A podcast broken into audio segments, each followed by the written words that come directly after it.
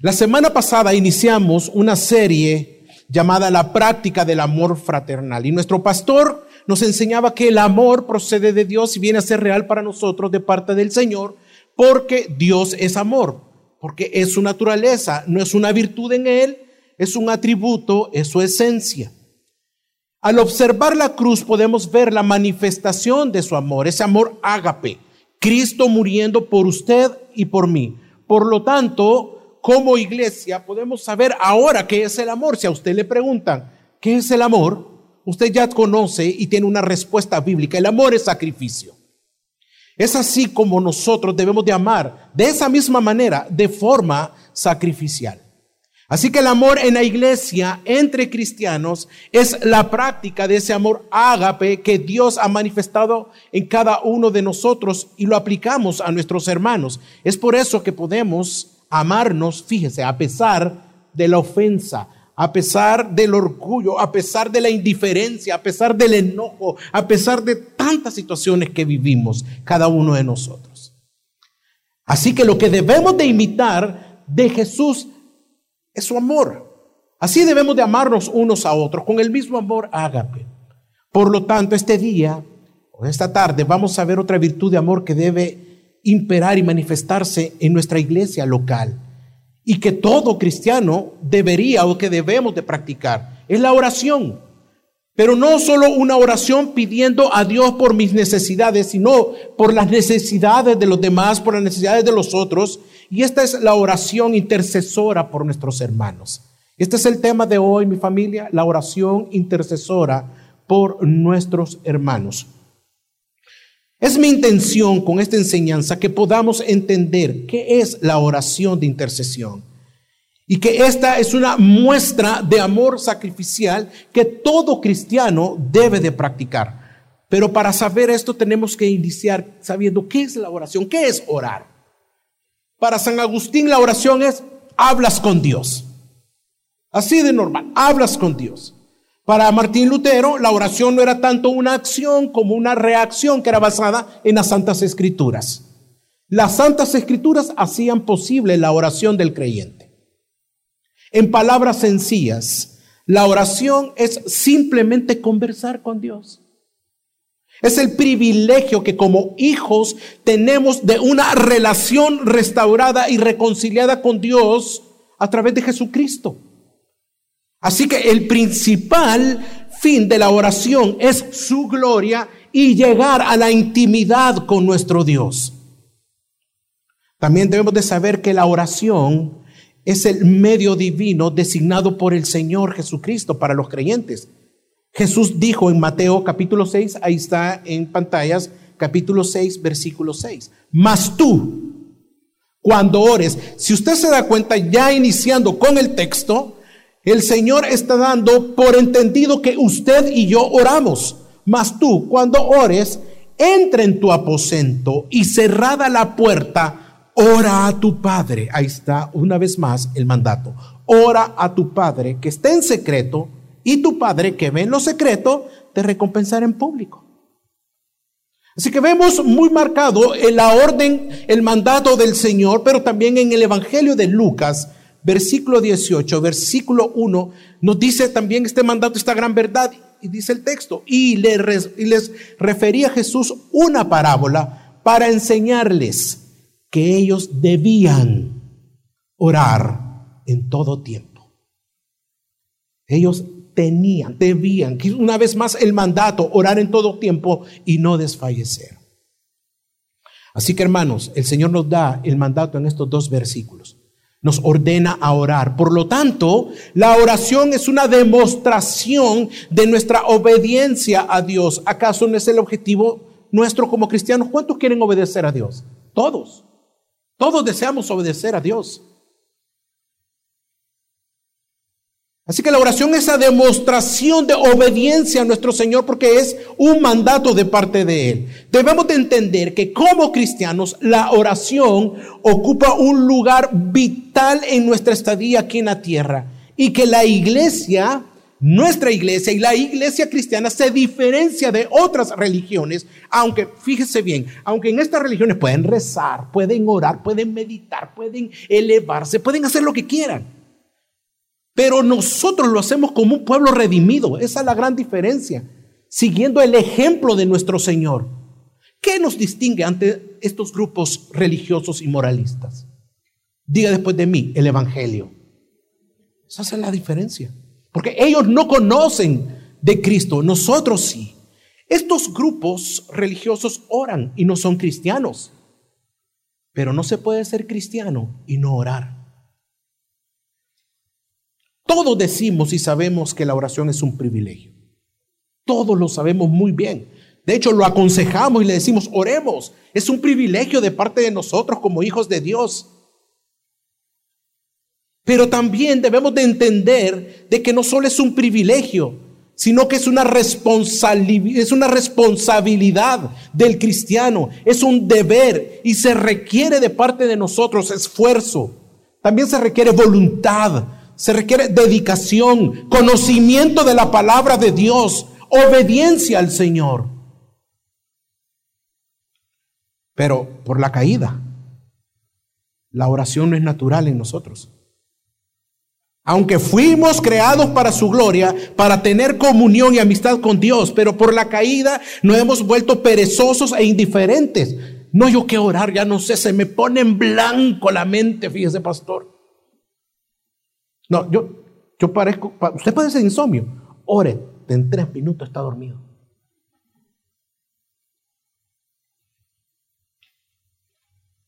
Entonces, la caída, el pecado, nos ha vuelto así indiferentes con la oración.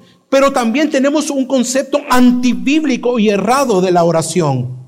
Pero el nuevo nacimiento despierta en nosotros un nuevo deseo de tener comunión con nuestro Señor. Y viene a ser ese medio perfecto para nosotros como la iglesia que desea intimar, que desea de Dios cada momento en que estemos aquí en esta tierra. Una de las cosas que veo en la iglesia de esta época es que se ha caracterizado por una iglesia que no ora. Qué lamentable. Lamentablemente la oración la introducen en un marco de gustos como la comida y la diversión o el ocio. Por ejemplo, quizás aquí hay muchos que les gusta salir en familia, quizás a otros no, les gusta ser más hogareños. A mí me encanta estar en la casa, pero cuando me activa alguien, vamos, vamos, pues, démosle. A otros les gustan las sopas. Yo soy sopero, hermano. Me gusta la sopa de chipilín, la sopa de papa, la sopa de uña, la sopa de gallina, la sopa de trap, de, tomo sopa de cebolla, sopa de ajo, de todas las sopas, pero conozco de alguien que no le gusta. Que dice, ni me mencioné las sopas. Entonces, es por eso que muchos argumentan, a mí no me gusta orar porque lo encerramos en un marco de gustos o erramos con la pregunta, ¿por qué no te gusta orar? ¿A ti te gusta orar? No es una cuestión que si me gusta o no me gusta. Simplemente es un mandato de nuestro Señor. Y cuando oramos, y viene la otra parte, y si oramos, queremos respuestas inmediatas. Y también respuestas a nuestra manera. También queremos sentir sensaciones. Ay, que se me paran los pelos de la espalda, se me pone el, pellejo de gallina. Que qué oración más poderosa es el hermano. ¿Viste cómo me pongo? O ver manifestaciones espirituales, le voy a contar algo recién convertido, tenía como un año y medio de, convertido. Tenía un buen amigo que orábamos y nos gustaba hacer oraciones. Y recuerdo que en una noche estábamos orando, clamando, Señor, y que, y que la guerra espiritual, y que no sé qué, y que de repente nos callamos y comenzamos a escuchar. Son ángeles, son demonios, están peleando. Oí las espadas, ting, ting, ting, ting, ting, ting, ting. Y buscábamos todas las noches esa manifestación. Y una vez salimos, un sábado, como a las seis de la tarde salimos, porque comenzamos a escuchar. Y salimos al espacio y nosotros queríamos ver a aquellos ángeles chispeando con los demonios. Bling, bling. ¿Y qué, qué pasó? Y comenzamos a escuchar que era el vecino del apartamento de enfrente con los cuchillo afilándolos. Pero ¿sabe por qué? Porque buscamos manifestaciones, sensaciones, que nos argumenten que Dios nos está escuchando. Ya vamos a ver un texto, cómo Dios nos escucha. Por otro lado, nuestra primera intención es orar por nuestras necesidades y peticiones. Y no está mal, no estoy hablando porque toda la Biblia está llena de oraciones que podemos hacer al Señor para acercarnos confiadamente al trono de la gracia, que pidamos, etcétera. Pero el punto en el tema que estamos hablando, el problema es que nos centramos muchas veces en nosotros mismos. Poco estamos dispuestos a invertir tiempo en orar por mi hermano que tenga una necesidad. Mira el que está a su lado. Mira el que está a su lado. Él puede ser que esté pasando en una depresión, en una tristeza, con necesidades. Él puede estar en este momento pensando que nadie lo ama, aún juzgando a Dios. Él necesita intercesión, necesita oración. Poco estamos dispuestos a invertir tiempo por los demás, por las necesidades de los demás. Jesús nos enseña todo lo contrario y vemos cómo este acto de amor se manifestó en nuestro Señor por amor a los escogidos. Hay una razón principal por la cual la iglesia ora, y como lo dijimos al inicio, por el Evangelio. La muestra de amor, la cruz. Cristo murió por obediencia por nuestros pecados, justificándonos para que ahora, como hijos, tengamos un Padre a quien comunicarnos, que en tener intimidad, rendir cuentas. Sin ese sacrificio del Señor estuviéramos errantes, solos, olvidados, y huérfanos, sin habernos reconciliado con Dios, con aquel que es el único Dios, único y verdadero. Por eso es importante la oración, porque sabemos y tenemos un objetivo claro a quién dirigirnos, como hijos a un Dios grande y poderoso y bueno. Amén, hermanos. Es por el Evangelio que la iglesia se mantiene viva en una vida piadosa. Y es por el Evangelio que nos diferenciamos de una oración tediosa y centrada en el hombre, en una oración como las demás religiones o grupos o sectas. Es por el Evangelio que usted y yo podemos orar hoy. La oración es un medio de Dios que Dios usa para que se cumpla su voluntad soberana. Es por eso que podemos encontrar un correcto propósito en la oración. ¿Sabe? Porque Dios lo controla todo controla todo lo que pasa en el universo, cada molécula, cada centímetro de su ser y de lo que sucede. Él tiene la autoridad sobre todas las cosas. Dios Todopoderoso tiene el dominio de todo, por lo tanto, tiene el control de su iglesia amada. Amén. Ahora bien, existe otro argumento y pregunta que en su momento todos nos hemos hecho. Si Dios es poderoso y soberano sobre el hombre, y su creación, vale la pena orar. ¿Puede la oración cambiar algo realmente? ¿Qué pasa si Dios no responde como yo quiero? Son preguntas que, ¿o por qué le responde a otro y a mí no? La respuesta a la primera pregunta la mencionamos al inicio. La oración es una exigencia de Dios, no es una opción. Las respuestas a las dos siguientes preguntas es que el punto no es si cambia, no es que si cambia algo o tengo respuesta favorable, independientemente si la oración causa un beneficio, si Dios nos ordena que oremos, debemos de hacerlo. La oración no es para cambiar a Dios, no es para cambiar su voluntad o mover su brazo. No es para manipular, no es para manipularlo, sino es para conocer lo que no conocemos de su providencia. ¿Cuál debe ser el objetivo de nuestras oraciones? Debe ser siempre la gloria de Dios. Y es ahí donde radica su felicidad, mi gozo, mi satisfacción. Independientemente cuál sea la respuesta a nuestras oraciones, Dios será glorificado. Así que el propósito de la oración es para gloria de su nombre, no para nuestra gloria, pero sí para nuestro beneficio, pues buscando la gloria del Señor, la iglesia es beneficiada. Oramos para glorificarle, pero también oramos con el deseo de recibir de Él los beneficios de la oración. Y estas pueden ser contestadas siempre y serán contestadas en su tiempo, en su momento, bajo la voluntad divina de Dios. La pregunta es, ¿está usted orando? ¿Usted ora? ¿Está obedeciendo el mandato de parte del Señor? ¿Cuánto tiempo lleva de no orar? ¿Está teniendo esa comunión con Él por medio de la oración? Ahora, ¿de quién es el mejor ejemplo que podemos nosotros tomar para la oración intercesora? Bueno, Cristo, nuestro Señor, nuestro intercesor. En el Nuevo Testamento vemos cómo el Señor le dio una gran importancia a la oración en Mateo cómo dirigirse a su Padre. Jesucristo enseñó en el Padre nuestro a orar conforme a la voluntad de Dios. Ahora, Cristo es el intercesor fundamental.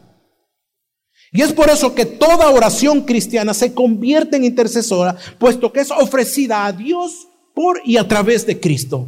Qué especial. Las enseñanzas de nuestro Señor nos sirve a nosotros como la iglesia, como un recordatorio de cuán simple es la oración. No necesitamos la elocuencia o la expresión o la expresión o el lenguaje teológico para dirigirnos a nuestro Señor, para comunicarnos con Él. Oh Señor, Señor mío, Dios sempiterno que está entre las del tercer cielo, junto con las nubes, con los... No, no. Una oración que intime, simple con el Señor, nos la enseñó el Señor Jesús. Simplemente necesitamos hablar con nuestro Señor, con nuestras mentes y corazones. El perfecto ejemplo de intercesores, nuestro Señor, una vez más, es Jesús.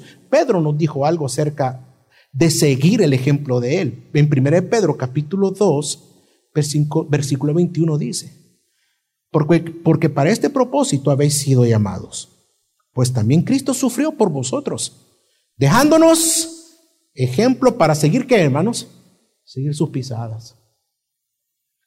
Así que una de las oraciones intercesoras que nosotros debemos de seguir y una de, de las oraciones que Jesús hizo por sus discípulos y por nosotros, la encontramos en el Evangelio de San Juan, en el capítulo 17, una oración preciosa que hace el Señor. En el versículo 9, esta fue la oración que él hizo por sus discípulos. Mire la intercesión del Señor. Dice así, yo ruego por ellos, inicia. ¿Qué está haciendo? Intercediendo. Yo ruego, la palabra ruego está hablando de intercesión. Yo ruego por ellos, no ruego por el mundo, sino por lo que tú me has dado, los que son tuyos. Aquí podemos ver la elección del Señor, que nos ha escogido desde antes el Señor. Qué impresionante, yo ruego por ellos. ¿Qué pidió Jesús al orar por sus discípulos? ¿Cuál fue la oración del Señor? Bueno, versículos después, en el versículo 15, dice así, no te ruego que los saques del mundo, sino que los guardes del maligno. Guárdalos, Padre. Vamos a dejar un rato el texto de Juan 17, ya vamos a regresar a él. Pero quiero que veamos en el Evangelio de Lucas otra oración. Esta la hizo por Simón Pedro. Dice en Lucas 22, 31 al 32. Simón, Simón, mira que Satanás os ha reclamado para zarandearos como a trigo, pero yo he rogado por ti para que tu fe no falle.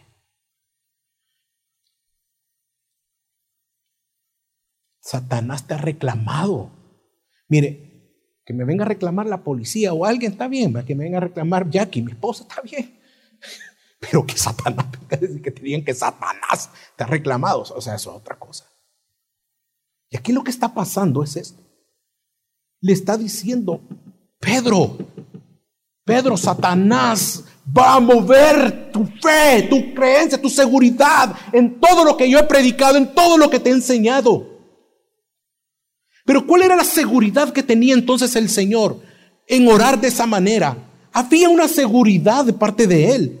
Por eso oraba por sus discípulos y oró por Pedro. ¿Cuál era? Bueno, capítulos antes cuando él resucita a Lázaro, en el Evangelio siempre de Juan, en el capítulo 11, 41 al 42, dice lo siguiente. Entonces quitaron la piedra, la piedra. Jesús alzó los ojos a lo alto y dijo, estamos hablando en el momento por lo que sucedió. Padre, te doy gracias porque me has oído. Te resucitó. Escuchó su oración, pero en el 42 dice, yo sabía que siempre me oyes.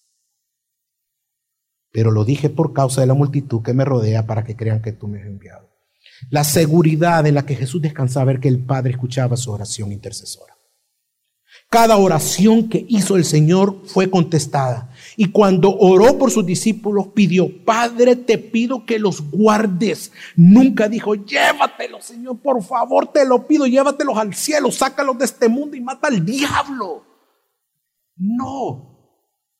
Su oración fue, guárdalos de quién? Del maligno, guárdalos del maligno.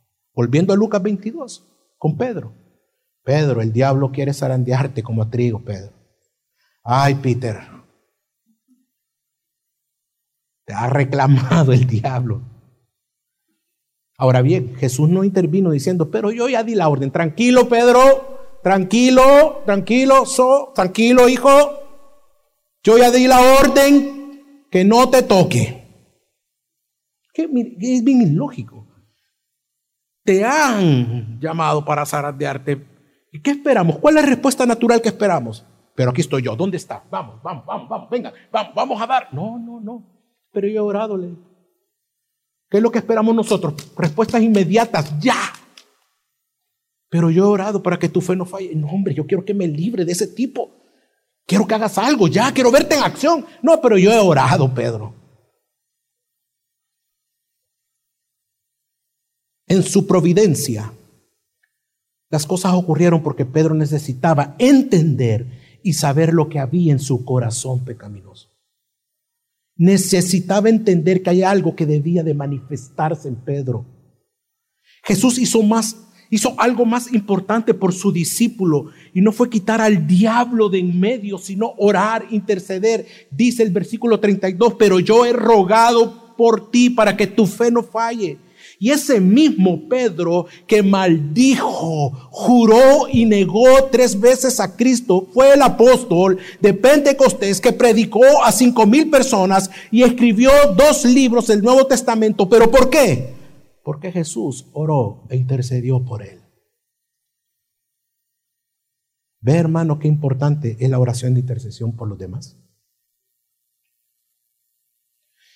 Pero es importante decir que la oración también fue por nosotros. En el versículo 20 dice, pero no ruego solamente por estos, sino también por lo que han de creer en mí, por la palabra de ellos. Jesús ha orado para que usted y yo seamos guardados. Esa es una oración que trasciende los siglos, que trasciende las edades. Hermano, Jesús es nuestro profeta, Jesús es nuestro sacerdote, Jesús es nuestro rey y su muerte expiatoria es una parte integral de su trabajo como sacerdote. La Biblia revela que la intercesión de nuestro Señor a favor de su pueblo es, es esencial para su obra sacerdotal. Dice Hebreos 24, 25, 7, 24 y 25, que Él está siempre intercediendo por nosotros, pero Él conserva su sacerdocio inmutable puesto que permanece para siempre, por lo cual Él también es poderoso para salvar siempre a los que por medio de Él se acercan a Dios, puesto que vive perpetuamente para interceder por ellos. Esta frase, salvar para siempre, ¿sabe lo que significa? Salvarlo hasta el fin porque Él siempre está intercediendo por nosotros. Él preserva a su iglesia, lo preserva a usted. La obra redentora fue perfecta en el Calvario. Él murió por nosotros. Él murió en la cruz. Y mire, antes de decir esas palabras hermosas, consumado es, en Lucas 23, 34 dice, Padre, perdónalos, perdónalos porque no saben lo que hacen. ¡Qué misericordia, Dios mío! Intercedió por aquellos que lo estaban vituperando, flagelando, escupiendo, burlándose. Si eres el Hijo de Dios, baja. Perdónalo, Señor. ¿Se da cuenta? Cristo, el único mediador entre Dios y los hombres. Pero el Señor no ha terminado su intercesión. Jesús continúa orando por usted y por mí, dice Romanos 8:34. ¿Quién es el que condena? Cristo Jesús es el que murió. Si más aún, el que resucitó. El que además está a la diestra de Dios, el que también intercede por nosotros. ¿Se da cuenta, querido hermano? Jesús sentado en su trono intercediendo por nosotros aún en el cielo. Ahora bien, ¿cómo debe ser entonces la intercesión por mis hermanos? ¿Qué es la intercesión? La oración intercesora. En palabras sencillas, La oración intercesora es el acto de orar y suplicar a Dios a favor de otros por parte de un creyente. Usted y yo mostramos ese amor sacrificial cuando dejamos a un lado por un momento mis súplicas personales por suplicar por las de él, por las de suplicar las de ella, la de mi hermano, el que está junto conmigo, por mi discipulador, por mi pastor, por la iglesia. Es por eso que es amor en acción. Quiero darle un ejemplo del Antiguo Testamento en Éxodo 32, 11, que alguien estaba suplicando a Dios por misericordia. Dice, entonces Moisés oró en presencia del Señor y dijo, oh Señor, ¿por qué se encenderá tu furor contra tu pueblo que tú sacaste de la tierra de Egipto con gran poder y con gran mano fuerte? Porque han de hablar los egipcios diciendo, para malo sacó, para matarlo en los montes y para raerlos de toda la faz de la tierra. Vuélvete del ardor de tu ira y arrepiéntete de este mal contra tu pueblo. Podemos observar cómo Moisés intercede por el pueblo de Israel ante Dios para que su ira no caiga sobre su pueblo. Una vez más, observamos esa intercesión, esa oración, amor en acción. Entonces, al orar intercediendo por mis hermanos, muestra el carácter de Cristo. Así como lo, hemos estado viendo anteriormente. Jesús por amor ora por sus discípulos y después por nosotros. Ahora, ver la relación del Padre de Cristo y el Espíritu Santo en la Trinidad, en, el capítulo 17 de Juan. Nos da ese modelo para que nuestras relaciones sean conforme a ese modelo del Señor, como nosotros lo vemos, en la comunión como cristiano que nosotros debemos de tener.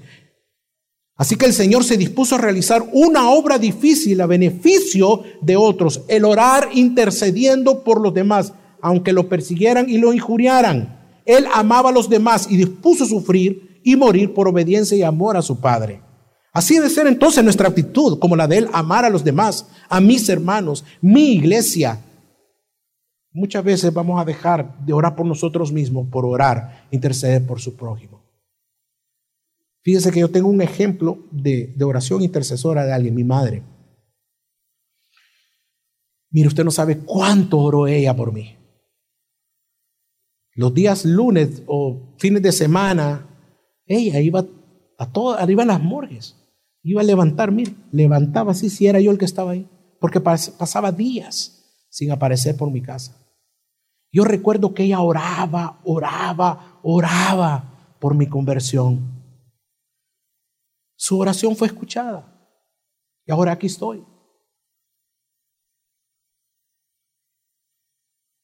Iglesia, tenemos tantos ejemplos de, ese amor por los demás, por interceder.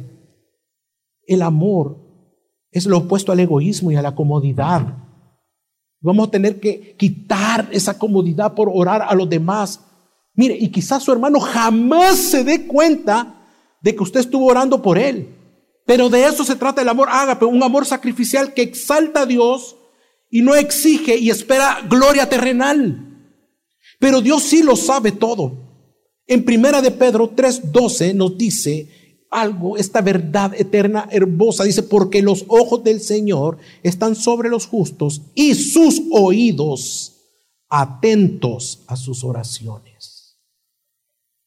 Pero Él sí sabe que usted estuvo orando, que estuvo mostrando amor por su hermano por medio de la oración, amando como Cristo amó y eso es lo importante. En 1 Corintios 13 dice que el amor no se comporta indecorosamente, no busca lo suyo.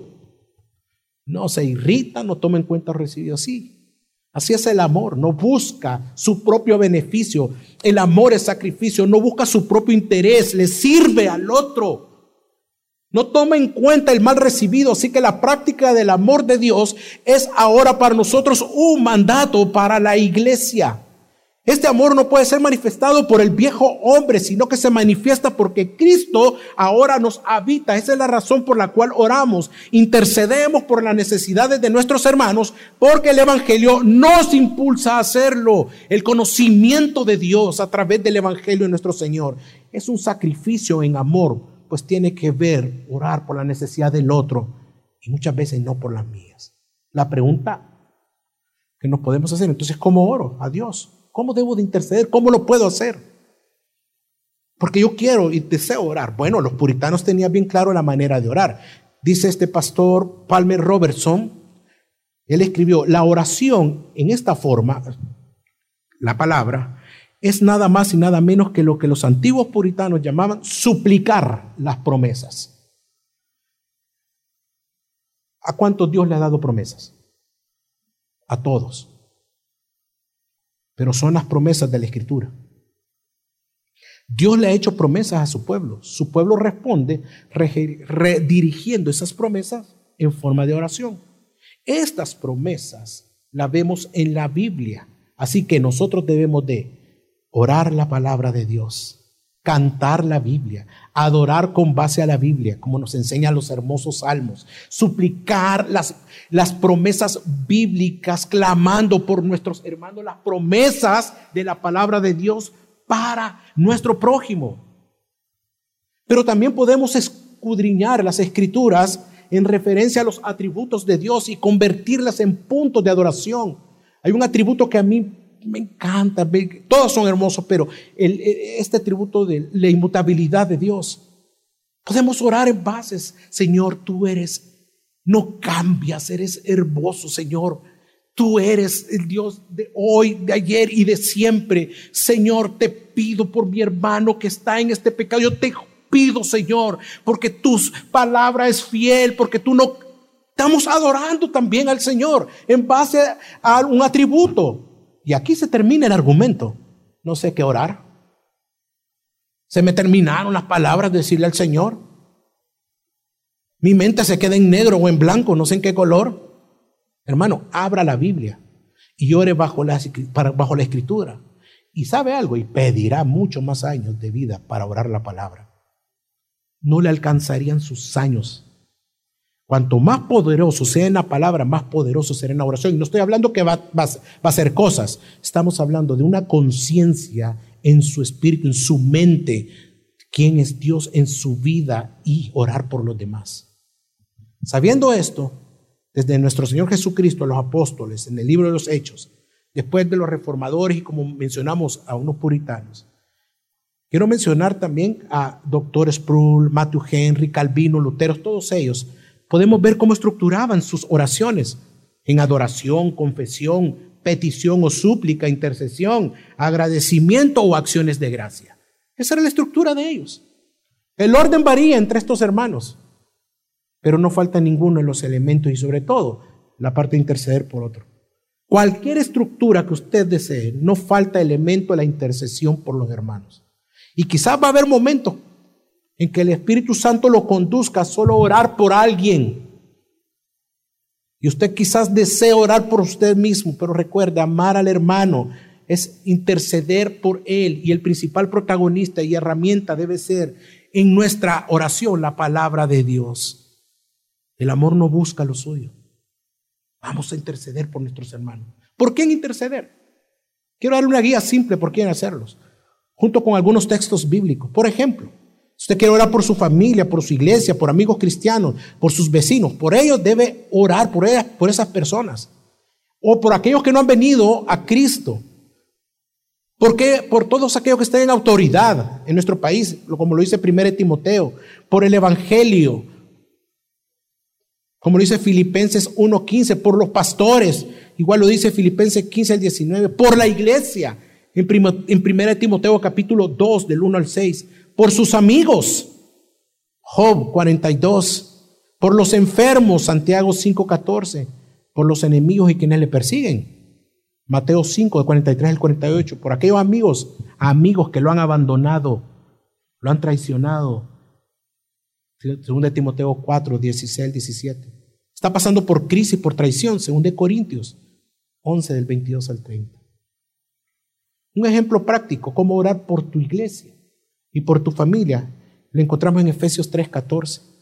Nosotros vemos acá la oración de Pablo este es un ejemplo de orar, cómo orar por tus hijos. Por esta causa doblo mis rodillas ante el Padre nuestro Señor Jesucristo, de quien recibe el nombre toda familia, el cielo y la tierra, para que conceda con las riquezas de su gloria ser fortalecidos con el poder, por su espíritu en el hombre interior.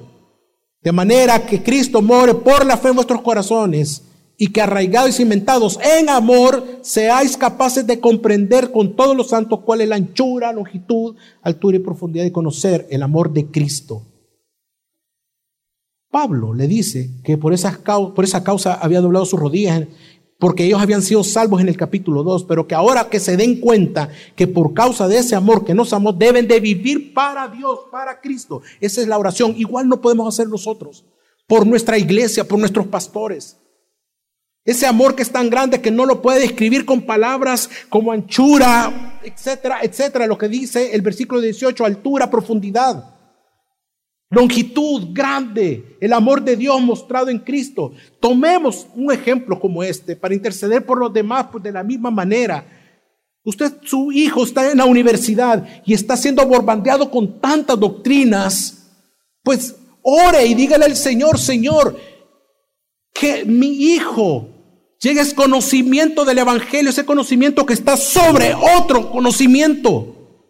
Orar por sus hijos, por su esposo, por su esposa, por aquel familiar que aún no conoce al Señor o que se ha apartado del Señor, o de aquellos que dicen ser cristianos y dan fruto no, no dan fruto de su conversión.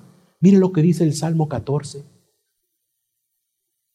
Dice el necio en su corazón, no hay Dios. Se ha corrompido. Hacen obras abominables, no hay quien haga el bien, Señor. Te pido por mi esposa, te pido por mi esposo, que se ha apartado, que no ha venido al Evangelio. Señor, Él dice que tú no existes, que no hay Dios, que no existes. Él se ha corrompido, está en este pecado. Señor, ten misericordia de su vida. Pero después dice, en el versículo 6 y 7, leemos la esperanza. Oh, de Sión saliera la salvación de Israel. Cuánto Jehová hiciera volver a los cautivos de su pueblo. Señor, pero tú eres misericordioso porque la salvación es tuya. Porque es de ti, de Cristo, viene la salvación. Ten misericordia de mí. Y así puede orar. La salvación es del Señor, hermanos. Ahora bien, para ir concluyendo, hermanos, la gran pregunta que hice al inicio, ¿oras? Estamos orando. Solo el orgulloso no ora. Y si oras, estás intercediendo por tus hermanos, por la iglesia, por tus pastores y sus familias, tu discipulador, por aquellos que no conocen del Señor. Estás mostrando amor a los demás en tus oraciones, poniéndote en su lugar por ellos, por tus hermanos. ¿Cuál es el propósito de, por el cual tú oras? Hermano, la práctica del amor ágape entre cristianos consiste en el sacrificio personal que busca el bienestar espiritual del otro, de tu prójimo. Tu vida de oración debe de ir acompañada con una relación con Dios por medio de la meditación y escudriñar las escrituras. ¿Quieres saber cómo está tu comunión con Dios? Piensa, ¿cuándo fue la última vez que leíste la Biblia y después oraste? Y después oraste también por tus hermanos. ¿Te acuerdas cuando te convertiste al Señor? ¿Te recuerdas esos primeros años y meses cómo orabas? ¿Cómo leías la escritura? A todo mundo querías hablarles de Cristo. Es de que volvamos a esos, a esos momentos. La iglesia debe caracterizarse por ser una iglesia que clama al Señor y que tiene esa intimidad con Dios. Y amigos, la oración es un privilegio solo para los hijos de Dios. Solo nosotros tenemos ese privilegio. Porque solo a sus hijos el Padre escucha. Por más que reces, por más que medites, por más que te eleves, por más que vueles, por más que ores, por más que hagas lo que hagas. Y aún tengas un lenguaje cristiano, porque ahora todos dicen qué bendición, las bendiciones. Dios te bendiga. Si no has creído en Cristo y te has arrepentido de tus pecados, tú no tienes comunión con Dios. Sabes, muchos de los que están en el infierno fueron religiosos que oraron y rezaron con mucha devoción, pero no con la fe en solo Cristo. Así que arrepiéntete, arrepiéntete de tus pecados. Hermanos, el interceder es una muestra del carácter de Cristo en nuestras vidas. Es ver al hermano con amor y misericordia, ponernos en su lugar, en su dolor, en su aflicción. Es dolernos, sufrir y llorar con ellos. Mire, no caiga en el cliché, sí, voy a orar por ti. Yo, vamos a orar. Y voy a orar por ti, hermano. Y no lo, no lo hacemos. Porque recuerde, como lo hemos visto, es un mandato de Dios, es un mandato de parte del Señor. Y si no lo hacemos, ¿a quién estamos engañando? Exactamente. Estaríamos mintiendo al Señor. Por eso, iglesia, el propósito es que Dios sea glorificado, glorificado por nuestra oración intercesora. Y cualquiera que sea su respuesta, al final apuntamos a su gloria, mostrando y dando amor. Recuerde que orar es un mandato de parte de Él. E interceder por nuestros hermanos muestra de su carácter que tiene como base el amor ágape que Dios ha manifestado a cada uno de nosotros. Amén. Vamos a orar.